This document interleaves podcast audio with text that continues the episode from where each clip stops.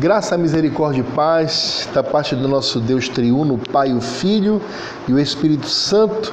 É com grande alegria no coração e também com muito temor e tremor a Deus que nós estamos aqui nos reunindo para darmos continuidade ao nosso curso que estamos ministrando pelo Ministério Cinco Solas Curso este intitulado de Estudos do Breve Catecismo de Westminster, onde nós estamos na pergunta de número 35. Sim, exatamente. Nós louvamos a Deus pela sua participação neste curso, mas se por um acaso você está chegando agora e abriu a sua mídia social, a sua plataforma de podcast, seja o Spotify, seja o Anchor, seja o Deezer, enfim. Se você abriu esta plataforma e, e caiu aqui de paraquedas, nesta aula de número 35, aconselho você a voltar até a primeira aula para que você não perca o, o, o, o, encadeamento lógico das ideias, para que você possa compreender melhor esses estudos e vai ser muito proveitoso para você que me acompanha em qualquer tempo e lugar e para mim também de estar fazendo esses estudos com vocês, tá? Nós estamos utilizando o livro, como todos já sabem, do, do irmão Dr. Leonard Stevan Horn, Estudos do Breve Catecismo de Westminster, da editora Os Puritanos. É só vocês procurarem a editora e adquirir não só esse livro. A editora Os Puritanos tem livros maravilhosos que com certeza irão ajudar no seu crescimento espiritual, na sua maior comunhão com Deus. Então hoje nós estamos na pergunta é, de número 35 do nosso breve é, Catecismo de Westminster. E nós já estamos há pelo menos é, duas aulas aprendendo as bênçãos especificamente as bênçãos que gozam é, nesta vida aquelas pessoas que são eficazmente chamadas, ou seja, aquelas pessoas que nós chamamos de crentes genuínos, que fazem parte da igreja invisível. Como você deve saber, nós temos duas divisões na igreja. Nós temos a igreja visível que é aquela igreja denominacional, aquela igreja militante que existe aqui na Terra e que está espalhada em diversas denominações pelo mundo afora. Essa é a igreja visível. Todos aqueles que são membros de uma igreja cristã fazem parte da igreja visível. Ocorre que na igreja visível nós temos crentes genuínos e nós temos o joio, porque Jesus nos ensinou que o joio vai sempre crescer no meio do trigo, no meio da sua igreja genuína.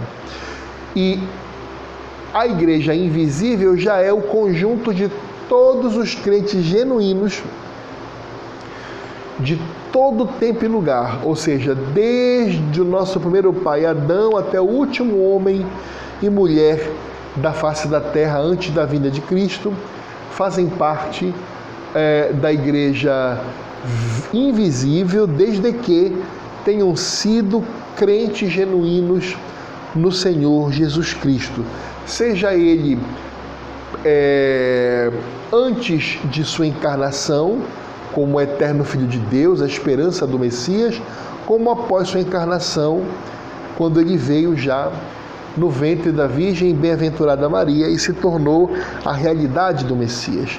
Então, esta é a igreja invisível. A igreja invisível são todos os crentes genuínos que estão vivos hoje, espalhados nas diversas denominações, juntamente com a igreja gloriosa que já está nos céus, espiritualmente na presença de Deus e junto com todos os nossos irmãos e irmãs de todas as épocas.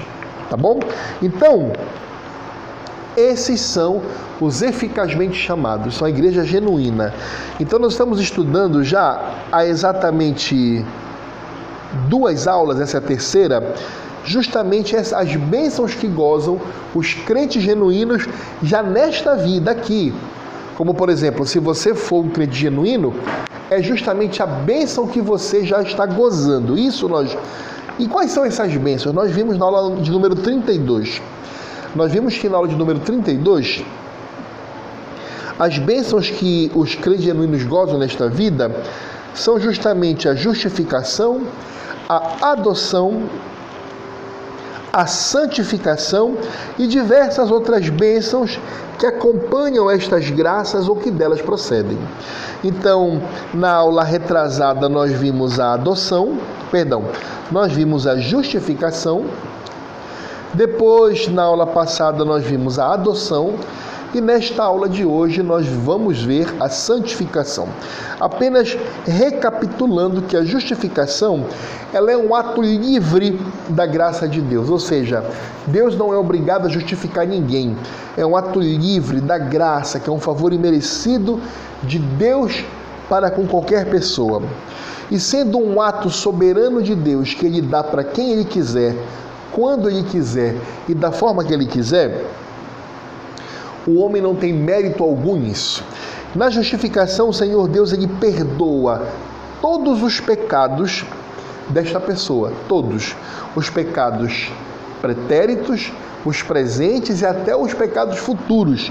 Ele perdoa e aceita essa pessoa como justo diante dele. Veja, o Rei da Glória olha para uma pessoa eleita, para uma pessoa membro da igreja genuinamente cristã, um crente genuíno, ele olha para, essa pessoa e a justifica por um ato livre da sua graça e a considera justa após ter perdoado todos os pecados dessa pessoa.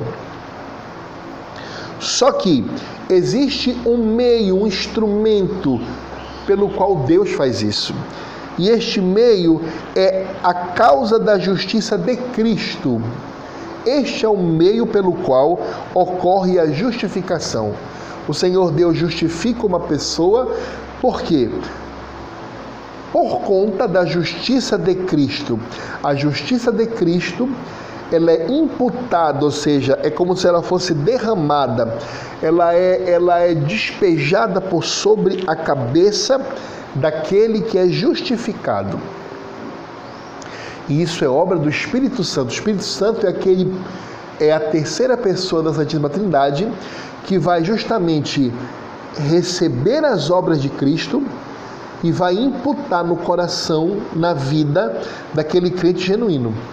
E é por conta disso que Deus, é, por meio da sua graça, por meio é, de um ato livre seu, ele vai justificar essa pessoa, considerando perdoados todos e quaisquer dos seus pecados e aceitando esta pessoa como justo diante dele. Aí você pergunta, mas irmão Eduardo, tem mais alguma coisa na justificação que seja importante que nós venhamos aprender? Tem sim, que é justamente a fé. Quando o Espírito Santo ele pega as obras de Cristo e ele derrama na vida do crente genuíno, ele já dá a capacidade desta pessoa ter fé. E a fé é um dom de Deus, também é um favor imerecido.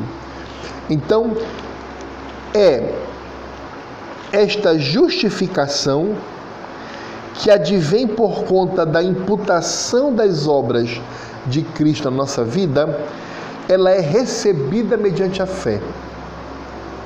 Então, de maneira bem, bem prática, nós temos uma pessoa ímpia, nós temos uma pessoa com coração duro, uma pessoa que não, não, não tem nenhuma, não dá, não, não consegue dar nenhuma brecha ao evangelho. Por quê?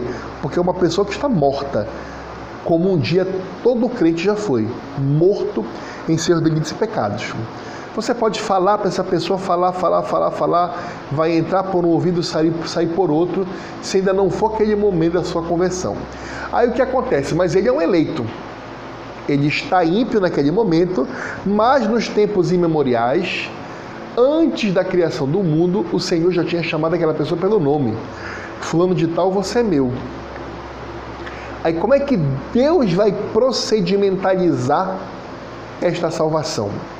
O Senhor Deus, ele atua nesta pessoa da seguinte forma: o Espírito Santo, ele retira das infinitas bênçãos e beatitudes das obras de Cristo e méritos de Cristo, que são infinitos, ele retira e ele joga naquela pessoa. E, e, e este milagre do Espírito Santo regenera o coração daquela pessoa. É como se o Senhor Deus fizesse uma cirurgia espiritual verdadeira, não essa de charlatões que fazem por aí, mas uma verdadeira cirurgia espiritual, abrindo o nosso peito, arrancando aquele coração de pedra morto, impossível de agradar a Deus, e coloca um coração de carne, um coração sem aquela crosta terrível já como que mineralizada de pedra que impede qualquer afeição santa de ingressar no nosso coração. Então ele coloca um coração apto a receber uma afeição santa, a poder agradar a Deus. Então o Espírito Santo retira dos tesouros intermináveis de Cristo, dos seus méritos e as suas bem-aventuranças e derrama na vida do eleito. E esse eleito desta forma tem o seu coração regenerado e ele é justificado. Portanto, Deus passa a considerar esta pessoa como justa diante dele. Por quê? Porque ele perdoou todos os pecados dessa pessoa pelos méritos de Cristo. E aí ele dá condição desta pessoa ter fé. E essa pessoa manifesta a sua fé. E essa fé é manifestada publicamente não é uma fé interna. A Bíblia diz: aquele que crê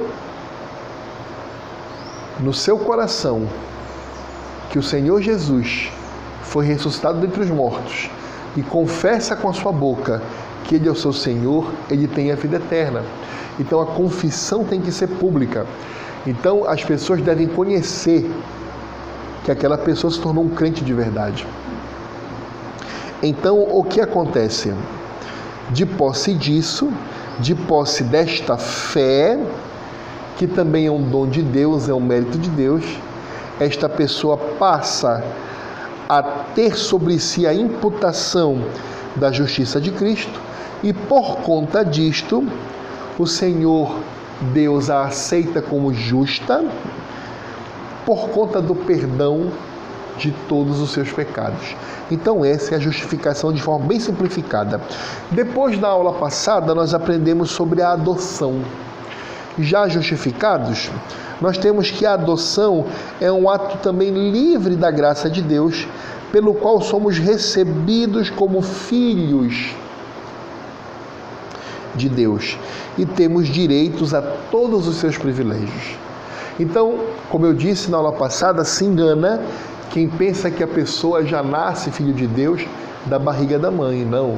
É por isso que não existe é, crentinho, crente filho de crente. Não existe isso. Existe o ímpio, filho de um crente, mas que já faz parte da família da aliança, por conta dos méritos de Cristo e por conta da fé dos pais.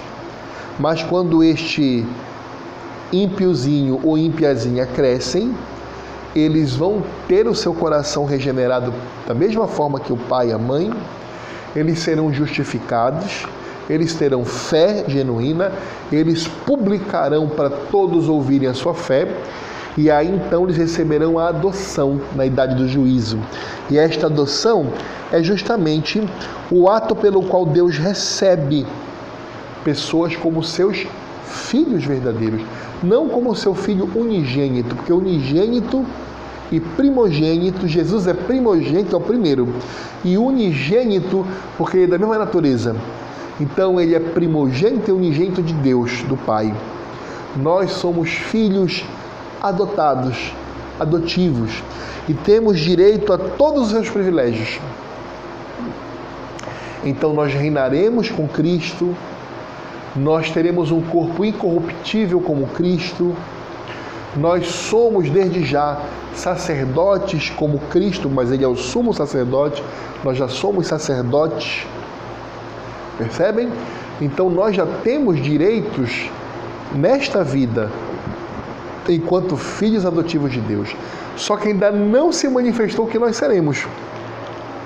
Como Paulo diz, o que nós somos, somos filhos adotivos e temos diversos direitos, mas não se manifestou o que nós seremos. Mas o que nós sabemos é que nós teremos, nós compartilharemos da glória de Cristo.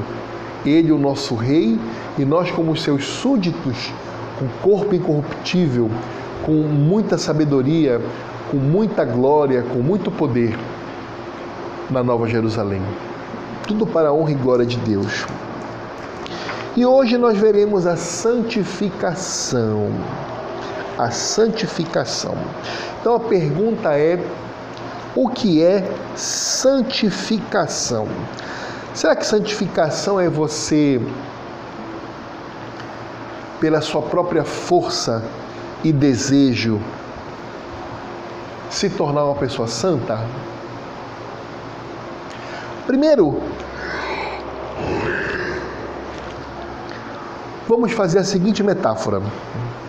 Eu acho que de repente você, mulher, vai me entender melhor. Você vai preparar aquele feijãozinho para sua família, para o seu marido. Eu não sei como você faz, mas a minha querida esposa, quando ela vai fazer um feijão, eu vejo ela colocar o feijão numa numa numa coadora grande eu vejo ela colocar o feijão debaixo da água, ela vai lavar aquele feijão todinho. Depois de lavado aquele feijão, ela vai escolher os grãos, os melhores grãos, ou antes ou depois, ela escolhe aqueles melhores grãos e joga fora aqueles grãos que não prestam. Ou seja, ela está separando. Repara que o feijão não se separa por si só. O feijão ele não se separa por si só precisa que alguém separe esse feijão. O feijão bom, o feijão que está bom para ser consumido e o feijão que não está bom para ser consumido. E só depois ela cozinha e oferece para a família. Da mesma forma que o feijão não pode se separar sozinho, e separar significa ser santo, santificar, porque santidade é separação, da mesma forma que o feijão não se separa sozinho, nós não podemos nos santificar nem nos tornarmos santos sozinhos. É Deus quem nos separa. Então, de cara, você pode perceber que o processo de santificação ele é um ato de Deus, livre, monergístico, poder de Deus. Então, se Deus não te separar, Assim como a esposa ditosa separa o feijão bom do feijão ruim, você nunca vai estar separado, você nunca vai ser santo. É Deus que separa você. É Deus que separa você do mundo. É Deus que separa você da impiedade. É Deus que separa você da rebeldia. É Deus que separa você para o pecado, do pecado. É Deus que separa você para Ele. Então a santificação é uma obra livre da graça de Deus. Deus faz isso com quem Ele quiser, da forma que Ele quiser e no tempo que Ele quiser. Percebem? Aí você pode me perguntar da seguinte forma: Mas Eduardo, eu entendi aqui a metáfora do feijão, eu entendi que a santificação é uma separação, mas eu não estou compreendendo a diferença da justificação, porque de uma forma ou de outra a justificação também há uma separação, porque Deus ele me perdoa os pecados e me torna justo, diferentemente de outras pessoas.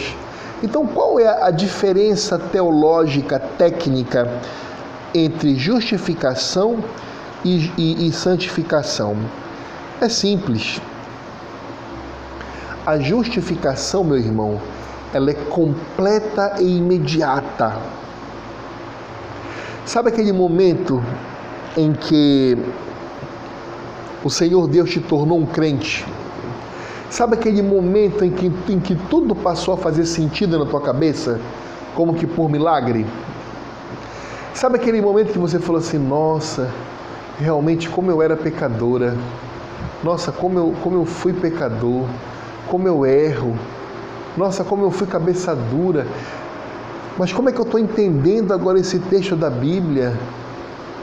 Esse momento, o primeiro que você teve ciência disso, foi quando o Senhor te justificou. Foi quando o Senhor mostrou para ti que você naquele momento passou a ser dele, no sentido estrito da palavra, que você passou a se tornar um eleito, um santo do Senhor escolhido, um crente genuíno. Você deixou de ser meramente um eleito, mas que estava em piedade ainda, e passou a ser um eleito já justificado. E é feito de uma vez. A justificação não é, não é um processo, ela é imediata. Deus ele te justifica, ele te regenera, ele te perdoa o pecado e ele te aceita como filho adotivo. E ele coloca no teu coração a fé. Isso é de forma imediata, isso não é um processo. Diferentemente da santificação. A santificação, meu irmão, minha irmã, já é um processo efetuado em etapas até você chegar à perfeição, sabe aonde? Na Nova Jerusalém, na glória. Por isso que nós dizemos que quando um crente genuíno falece, morre, ele foi promovido ao rol de membros perfeitos, ao rol de membros gloriosos da Igreja de Cristo, porque ele atinge a perfeição, aguardando apenas a ressurreição do seu corpo. Então, a principal diferença entre a justificação e a santificação é que a justificação ela é imediata, ela ocorre de uma vez. Já a santificação é um processo efetuado em etapas até chegar à perfeição na glória. Perceba que a justificação ela altera a posição ou a situação da pessoa diante de Deus. Com a justificação, você deixou de ser meramente um ímpio e passou a ser o quê? Passou a ser um justificado, passou a ser um filho de Deus. Já na santificação, nós temos uma, uma mudança no coração e na vida do homem o homem passa a querer cada vez mais se aprofundar no Evangelho, a cada vez mais se aproximar no conhecimento de Deus e com isso a cada vez mais fazer a vontade do seu Pai Celestial. Então a santificação é aquilo que vai pulindo o crente, vamos dizer assim. Eu vou te dar um exemplo. Existem pessoas que viveram em um contexto de muito pecado por gerações. O seu bisavô, seu avô, os seus pais já eram completamente perdidos, pecadores, idólatras, adúlteros, blasfemos, maldizentes, enganadores, às vezes também até é, assassinos alguns. E a pessoa nasce nesse ambiente. E ela tem acesso a todas essas maldades na sua infância, na sua adolescência.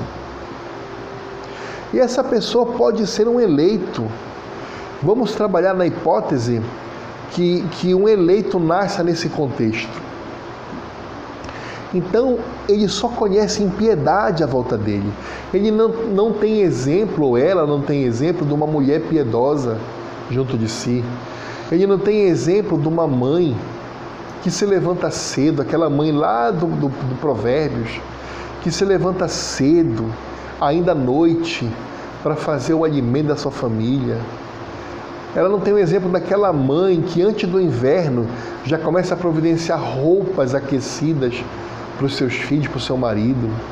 ela não tem exemplo daquela mãe que cuida, que protege, que ensina a palavra de Deus. Esta pessoa não tem exemplo do que é um pai carinhoso, do que é um pai protetor, do que é um pai que coloca no colo, que beija a testa, de que, é do que é um pai que se esforça muito de dia, de tarde, de noite para trazer a segurança para o seu pai, que vive a comunhão do lar com a esposa, o dia a dia da família, de um pai que conversa. Então essa pessoa nasceu num lar destruído, mas é um eleito. Então, acompanhe comigo o raciocínio. Essa mesma pessoa, por ser uma eleita, vai chegar um momento que ela vai se tornar justificada. E a justificação é assim, ó, de uma vez, pumba. A pessoa foi tornada crente. E a palavra correta é essa, foi tornada por Deus crente. Então a pessoa foi convertida por Deus, se tornou crente. De uma vez só. Ela está salva, naquele momento ela está salva. Só que ela carrega com ela ainda diversos vícios e pecados. Porque ela deixou de ser uma ímpia pecadora miserável para ser um ímpio, perdão, para ser um crente pecador miserável. Então, por exemplo, ele se mentia, ele vai continuar a mentir, menos é verdade. E já com a consciência de que está errando, e já com a consciência de que está entristecendo o Espírito Santo, já com a consciência que está em rebeldia com Deus, que ele tem que se arrepender e mudar de vida. Então, se essa pessoa vivia com o vício, por exemplo, do cigarro, da bebida, às vezes até na prostituição, no sentido de, não no sentido comercial, às vezes até no comercial, mas no sentido de se deitar não, é, e ter sexo com pessoas fora do casamento. É possível que haja um crente genuíno já justificado dessa forma, nesse pecado. Mas o que acontece? Aí vem o processo de santificação. Ora, a pessoa ela é salva naquela hora. Veja, a pessoa ela é salva naquela hora por um ato de Deus. É por isso que nós dizemos: venha como você está. Se você está uma prostituta, venha uma prostituta para o Evangelho. Se você está um homossexual, venha um homossexual para o Evangelho. Se você está, você que me ouve, é um homem adúltero, venha, venha com o seu adultério para o Evangelho. O Senhor Jesus vai lhe receber do jeito que você está, mas tem um seguinte detalhe: Ele nunca vai deixar você do jeito que você está. Sabe por quê? É o que nós estamos estudando hoje. Vai acontecer a santificação, que é um processo na sua vida. A santificação é uma verdadeira mudança, visto que muda o coração do homem e a vida do homem. Então você passa a achar terrível falar um palavrão que para você era uma coisa simples. Você passa a achar nojento a bebedice. Você passa a achar intolerável os barzinhos da vida, os botecos da vida, a vida boêmia. Você passa a achar intolerável músicas que não glorificam a Deus, letras que não glorificam a Deus. Você passa a ter pavor de mentir, você passa a aprender que o diabo é o pai da mentira e você até treme de medo de mentir, porque você teme a Deus. Isso é um processo. Eu já vi pessoas, por exemplo, que foram foi abandonando, que chegaram no evangelho alcoólatras, alcoólatras mesmo, que dependiam de bebida para ser feliz. Porque o, o alcoólatra não é só aquele que fica bêbado, meu irmão. O alcoólatra é aquele que precisa da bebida para ser feliz, para achar que está feliz. Então eu já vi pessoas alcoólatras e que, se, que Deus tornou crentes e no primeiro momento ainda continuavam um pouco menos alcoólatras, aí foi diminuindo, diminuindo, diminuindo, diminuindo, diminuindo, diminuindo, diminuindo, diminuindo, e hoje essa pessoa odeia a bebida, odeia o cheiro do álcool. Eu já vi isso acontecer. Como, tá, como também já vi pessoas que deixaram de ser alcoólatras, mas conseguem ainda dominar a bebida bebem uma taça de vinho, bebem um copo de, de, de, de cerveja, um copo só, e não uma garrafa. Então eu já vi isso acontecer. Então a santificação ela é um processo que é diferente da justificação. Primeiro que a justificação não é um processo, ela é imediato. E segundo, que a justificação ela, ela te torna um salvo naquele momento. Eu vou te dar um exemplo. O ladrão da cruz, ele não teve tempo de desenvolver a santificação dele aqui nesta terra. Você percebe? Ele não teve tempo, por exemplo, de poder ressarcir as pessoas que ele roubou. Ele não teve tempo de pedir perdão as pessoas que ele defraudou. Mas você viu um exemplo de um ladrão que foi salvo e passou por santificação nessa terra? Foi Zaqueu. Lembra o que ele disse naquele jantar? Hoje eu vou restituir em dobro a todo aquele que eu defraudei. Houve santificação naquele local houve salvação naquele local. Já o ladrão da cruz não teve condições disso, porque ele foi justificado por Cristo, ele foi salvo por Cristo, quase que no último suspiro da vida dele. Por quê? Por graça de Deus. E vocês observam que aquele ladrão, ele publicamente confessou a Cristo. Ele repreendeu aquele outro ladrão. Olha, nós estamos sofrendo aqui porque nós somos homens maus. Nós merecemos estar aqui, mas este homem é justo de Deus. E depois, publicamente, sem ter vergonha nenhuma, ele virou para um homem que estava na mesma situação que ele, crucificado.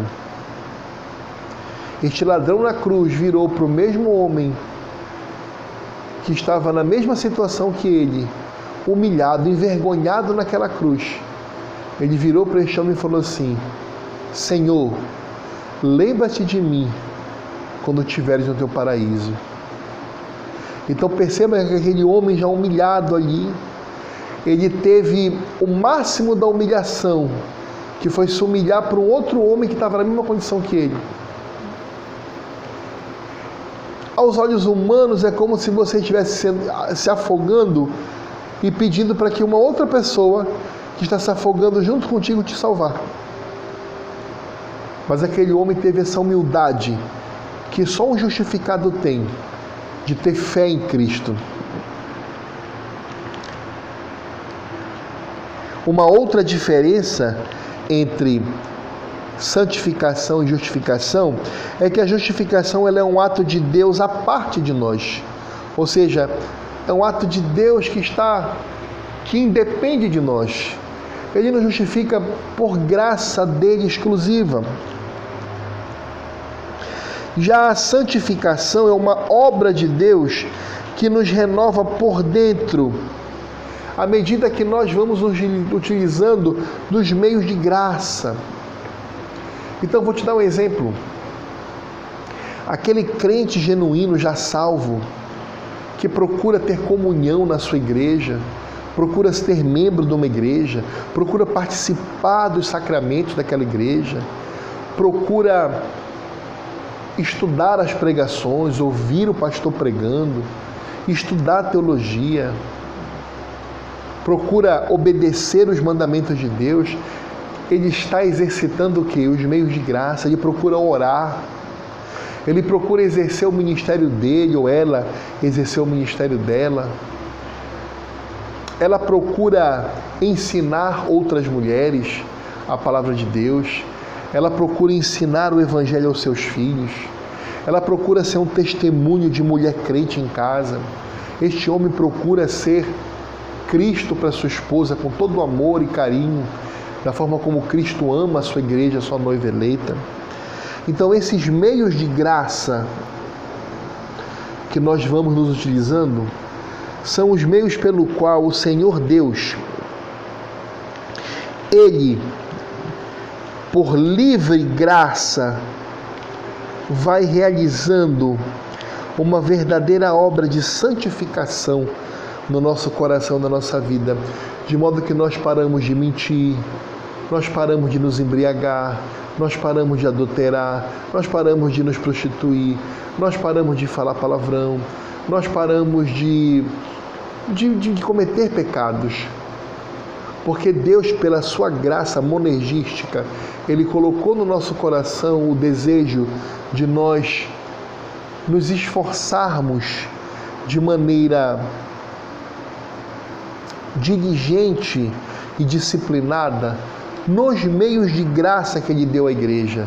Sacramentos, oração, leitura da Bíblia, ida na igreja, exposição à pregação do Evangelho, exercício da evangelização, meditação na palavra de Deus, utilizar as mídias sociais para pregar o Evangelho, para falar de Deus, ser um, marido crente, ser uma esposa crente, ser um filho, uma filha crente.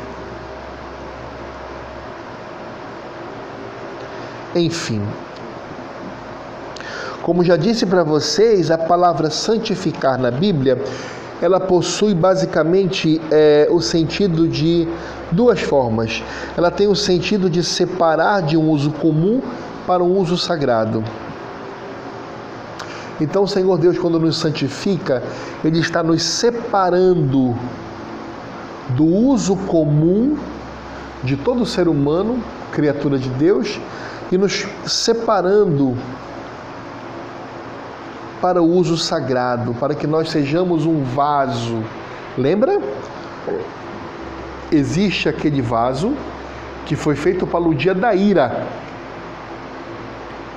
Nós somos vasos. E um vaso que é, meu irmão, minha irmã, meu amigo, minha amiga, um vaso simplesmente é um instrumento de uso. Você vai usar aquele vaso como você quiser. Então Deus, quando nos justifica e quando nos santifica, Ele separa um desses vasos para depositar o que? O seu Espírito Santo, para o uso sagrado, para nós sermos templos do Espírito Santo. E Ele reserva e separa um outro vaso para ser o receptáculo da sua ira, que são os ímpios, que receberão a ira de Deus. É por isso que o outro sentido da palavra santificar é tornar moralmente puro e santo. Então, quando o Senhor nos santifica, além de nos separar da impiedade, da incredulidade, da rebeldia, ele vai nos tornando puros e santos moralmente falando. A santificação faz sua obra no coração do crente, no novo homem, Deus faz um trabalho de renovação em nós, segundo a sua imagem e conhecimento, justiça e santidade. Então, como eu disse para vocês, a, a, a, a santificação é uma obra da livre graça de Deus no coração do ser humano. Quando nós dizemos novo homem, que é o produto primeiro daquela justificação e depois daquele processo de santificação, nós queremos dizer como uma nova natureza personificada como o eu regenerado do crente. Uma natureza criada em justiça e santidade procedente da verdade. É por isso que nós chamamos que é o novo homem. O novo homem a mulher, outrora, era uma ímpia, uma pecadora. Quando ocorreu a justificação e logo em seguida o processo de santificação, ela se torna uma, um novo homem, uma nova mulher, separada por Deus, para ser o tabernáculo do Espírito Santo, onde o próprio Deus vai habitar. Moralmente tornada por Deus pura e santa, da mesma forma o homem, separado por Deus, tornado puro e santo, um novo homem, uma nova criatura, uma nova natureza. É por isso que nós, reformados, quando falamos do ser humano, nós temos que nos identificar três tipos de ser humano. O ser, o ser humano original do Éden, antes da queda. Depois, o homem, depois da queda, o homem natural, ou seja, perdido nos seus delitos e pecados, o velho homem. E por último, no novo homem, o homem justificado e santificado, ainda tem um quarto homem, que vai ser o homem glorificado, cujo Cristo é a primícia. Decore na cabeça de vocês, quando nós falarmos em antropologia bíblica. Antropologia bíblica é o ramo da teologia que estuda o ser humano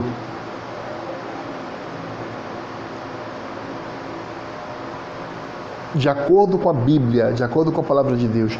Então nós temos o homem original, que foram Adão e Eva antes da queda, que tinham plena comunhão com Deus.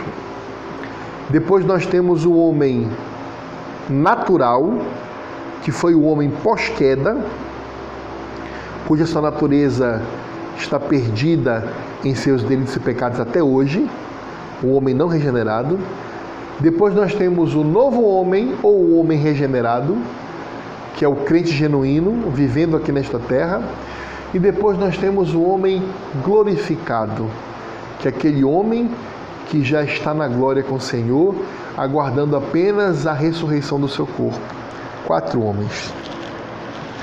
A santificação, ela comporta duas partes para que você possa compreender de forma bem didática.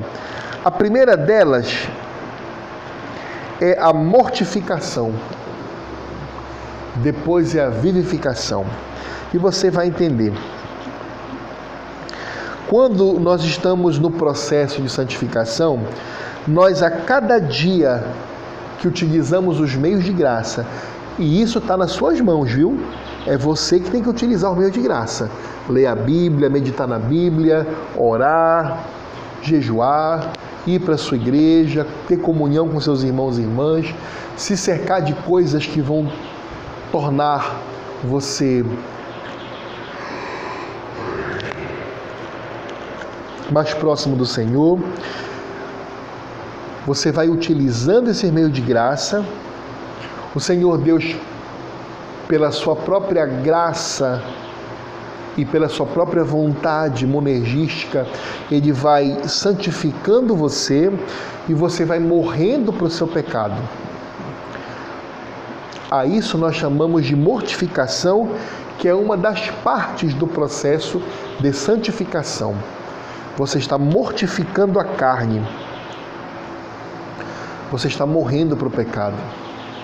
Ah, eu queria, poxa, eu queria tanto fazer tal coisa agora, não, mas isso é pecado, eu não vou fazer e você luta e você procura o meio de graça, você vai na Bíblia, não, o Senhor Jesus falou que isso é pecado, eu não vou fazer.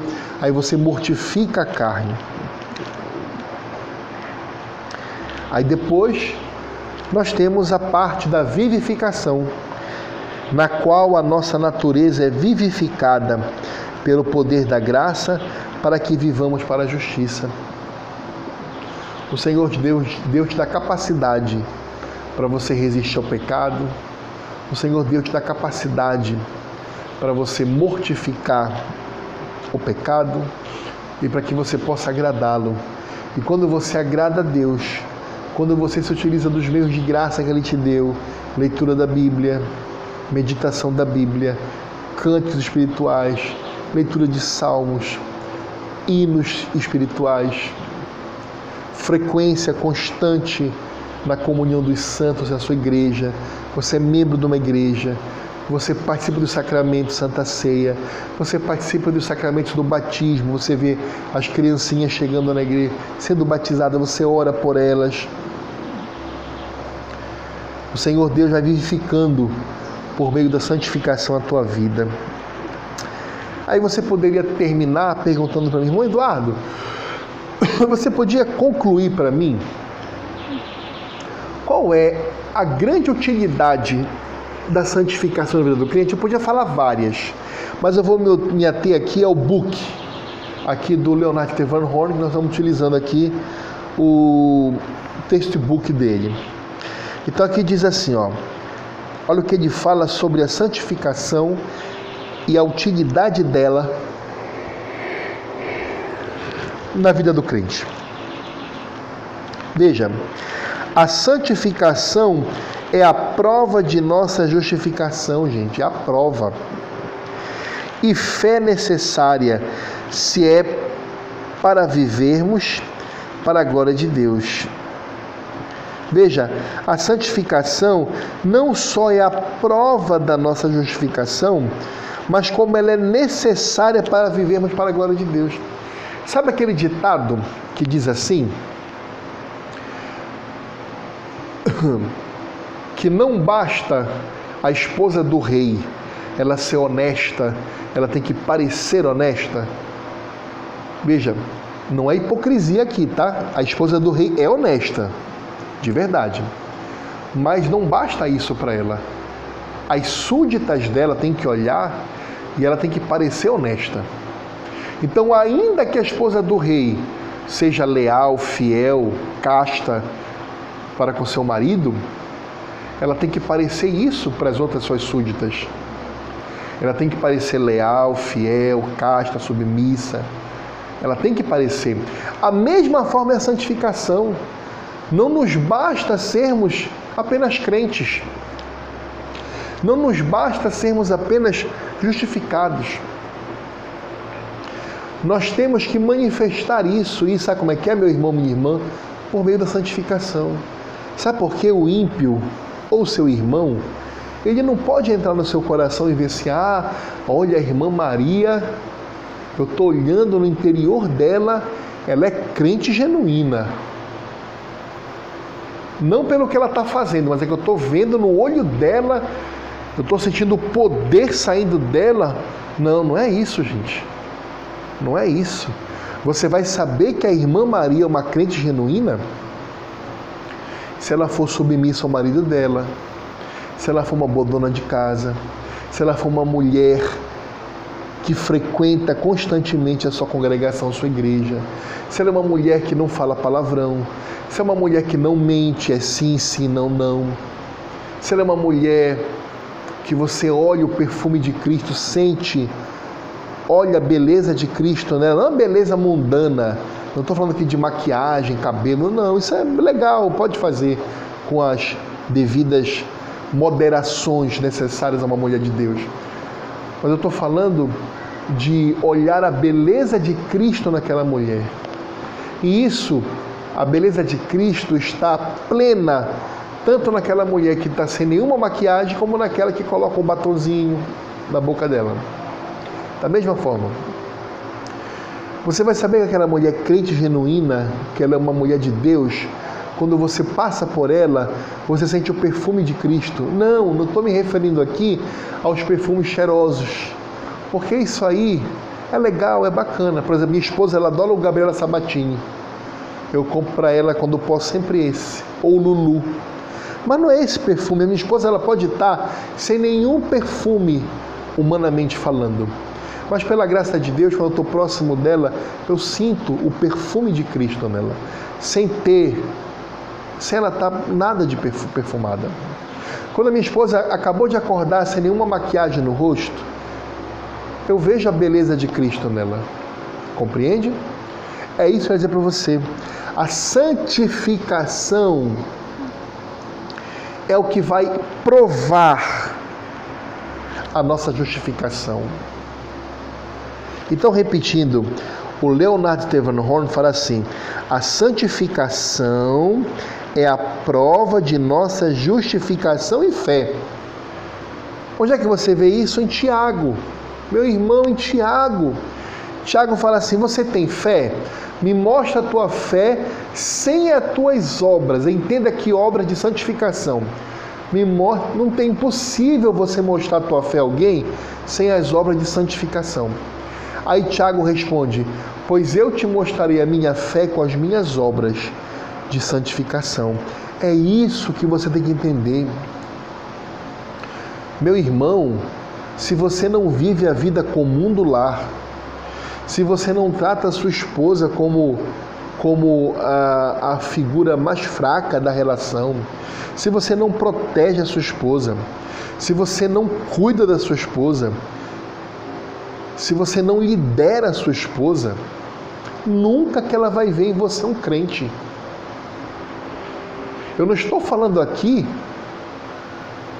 que você necessariamente, ah, irmão Eduardo, mas assim o homem tem que ser milionário. Não, meu irmão. O homem pobrezinho, ribeirinho, a farinha que ele coloca em casa, que Deus dá para ele, é a melhor que ele pode dar para a mulher dele. A casinha de, de, de pau e sapê, de madeira, que ele pode dar para a esposa dele, é a melhor que ele pode dar para ela. E se ele é um homem de Deus, ele vai dar o melhor que Deus deu para ele, ele vai, ele vai fornecer a sua esposa. E se essa esposa for uma mulher de Deus, ela vai ficar satisfeita com aquilo. Ela vai ver que é o melhor que aquele homem pode dar para ela. Aí ela vai ver Cristo em você. Você, hum, é, é filho e filha, sabe quando o seu pai vai ter certeza que você é um rapaz de Deus, uma menina de Deus, um menino de Deus, quando você é obediente, quando você é respeitoso. Ou seja, a santificação é a prova de nossa justificação e fé. E mais, olha para nós que somos de tradição puritana, anote no seu caderninho aí. Anote, vou até esperar 10 segundos para você anotar o seu caderninho. Pegou? Pegou caneta? Mais cinco segundos, anote. Anote, olha essa utilidade da santificação. Porque tem muita gente que acha assim: ah, eu não preciso aparentar para ninguém que eu sou crente. Basta Deus saber. Não, você está errado. Você está errada, minha irmã. A Bíblia diz a palavra de Deus diz que nós conheceremos a árvore pelo fruto. Se você não manifesta frutos de santificação, você não é uma árvore boa. E agora note no que eu vou falar para você. A santificação é necessária. Coloque em caixa alta e grife. Se você é mulher, você gosta de ter aquelas canetinhas bonitinhas, né? grife o necessário aí. Vou ler de novo. A santificação é necessária.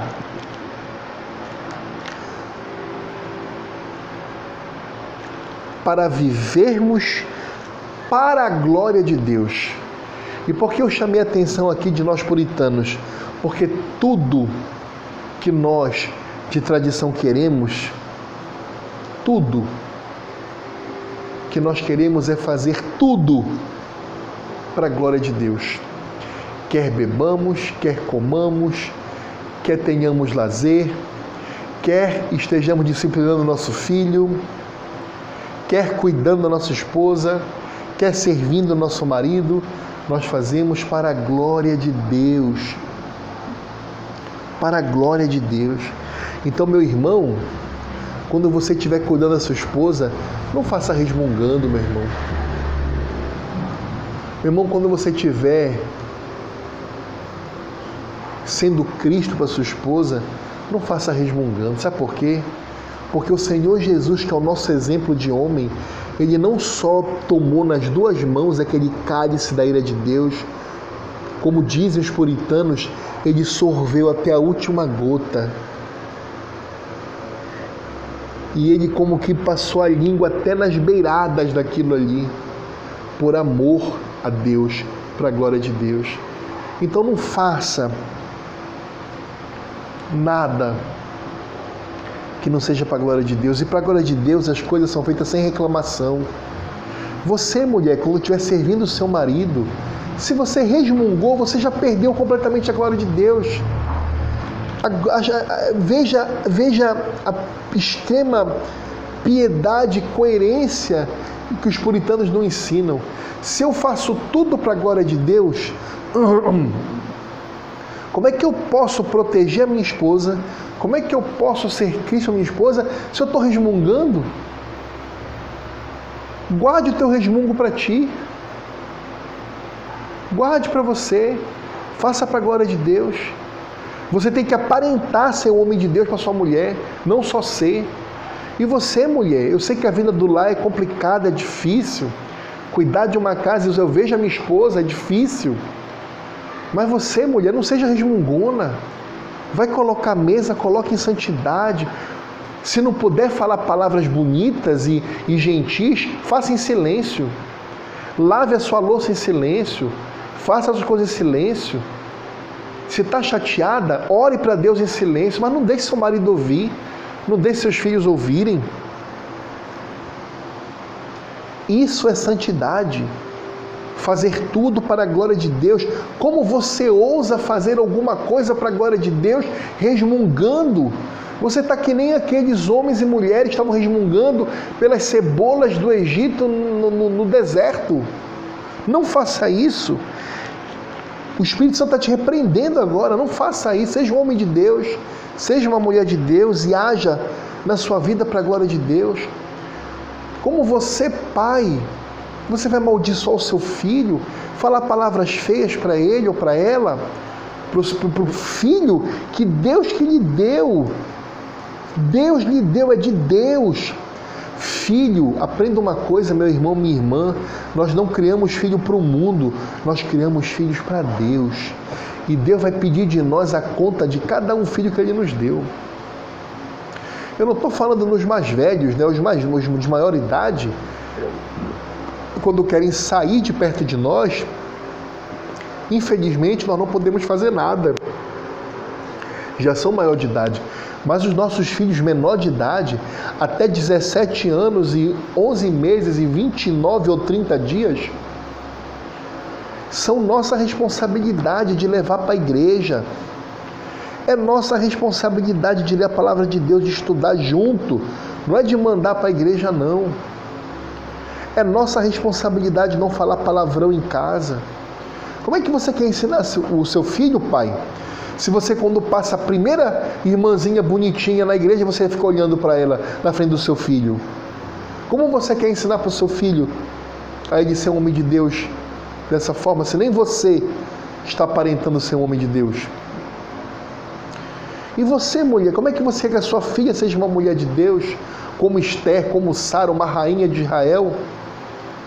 Se você só trata seu marido na, sem, sem respeito nenhum, vive discutindo, vive afrontando a autoridade que foi Deus que colocou ele sobre você, na frente da sua filha, como você quer que ela aprenda assim?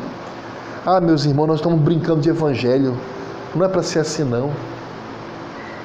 A gente tem que lavar nossa boca quando nós falarmos que nós queremos ser uma congregação, uma igreja de tradição reformada e puritana. Os puritanos teriam vergonha de nós se nos vissem. E que Deus nos perdoe. A santificação é um aspecto necessário de nossa preparação para nos encontrarmos com Deus, que é santo, santo, santo, pois sem a santidade nenhuma pessoa verá Deus, meu irmão. Nenhuma pessoa verá Deus. Então, respondendo a 35 pergunta, nós já estamos já com uma hora de aula. Vamos responder a pergunta 35. Pergunta 35 do breve Catecismo de Westminster. O que é santificação? Resposta. Anote. Santificação é a obra da livre graça de Deus, vírgula. Santificação é a obra da livre graça de Deus, vírgula. Pela qual somos renovados em todo o nosso ser, vírgula, pela qual somos renovados em todo o nosso ser, vírgula, pela qual somos renovados em todo o nosso ser, vírgula, segundo a imagem de Deus, vírgula, segundo a imagem de Deus, vírgula. Segundo a imagem de Deus, vírgula.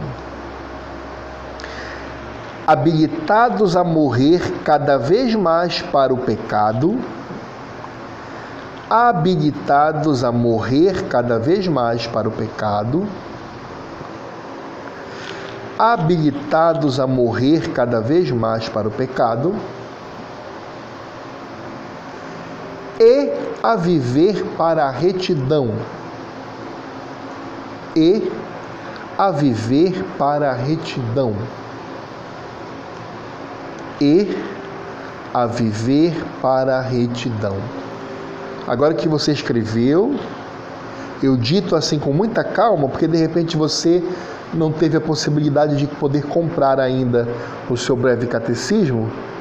De repente você mora num local onde não tem uma, uma livraria cristã, ou você não tem CEP, não tem endereço.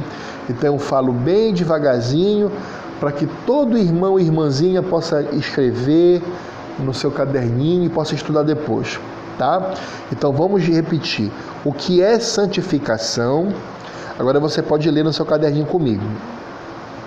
Santificação é a obra da livre graça de Deus, pela qual somos renovados em todo o nosso ser, segundo a imagem de Deus, habilitados a morrer cada vez mais para o pecado e a viver para a retidão. Glória a Deus. Vamos orar. Senhor, nosso Deus de amor, misericórdia, poder e bondade. Te pedimos perdão pelos nossos pecados, que são muitos, Senhor, muitos. Quanto mais nós estudamos a tua palavra, quanto mais nós vemos os exemplos dos nossos pais puritanos, mas nós nos envergonhamos, Senhor. Nos envergonhamos como homem, como marido, e nos envergonhamos como mulheres e como esposa e como pais. Perdoa, Senhor. Perdoa. E nos envergonhamos como filhos, e nos envergonhamos como crentes, e nos envergonhamos como cidadãos, e nos envergonhamos como seres humanos. Perdoa, Senhor. Corrige o nosso coração. Converte o nosso coração todos os dias a Ti. Porque se o Senhor der, Senhor, e graças a Deus nossa missão não dá, mas se fosse possível, até os eleitos se perderiam. Mas não é, e essa é a nossa alegria. Senhor, nos dê vontade de nós utilizarmos os meios de graça pelos quais o Senhor nos santifica. Nos dê vontade de lermos a tua palavra incessantemente, de meditarmos nela, de orarmos, de jejuarmos, de cantarmos para Ti. Nos dê vontade de estarmos perto de pessoas crentes, em comunhão com nossos irmãos e irmãs, e termos alegria de participarmos da Santa Ceia, de participarmos vendo os nossos filhos, os filhos dos nossos irmãos sendo batizados enfim, nos santifica, Senhor, todos os dias, porque nós precisamos disso. Nós não conseguimos sozinhos nos santificar, Senhor. É o Senhor que tem que nos santificar. Nos ajude, Senhor. É o que nós te pedimos em nome de Jesus. Amém. Meus amados, então nós concluímos hoje a pergunta de número 35, e nós já respondemos então, nós já delimitamos o que é a justificação, o que é a adoção e o que é a santificação. Na próxima aula, spoiler para vocês, nós veremos a pergunta de número 36, onde nós aprenderemos quais são os benefícios que nesta vida acompanham a justificação, a adoção e a santificação. Ou seja, você vai aprender o que acompanha, quais são as benécias, os benefícios que acompanham a justificação, a adoção e a santificação, e o que deles procedem. Olha que aula, hein? Se eu fosse você, eu agendava e não perdia. Deus nos abençoe e até a próxima.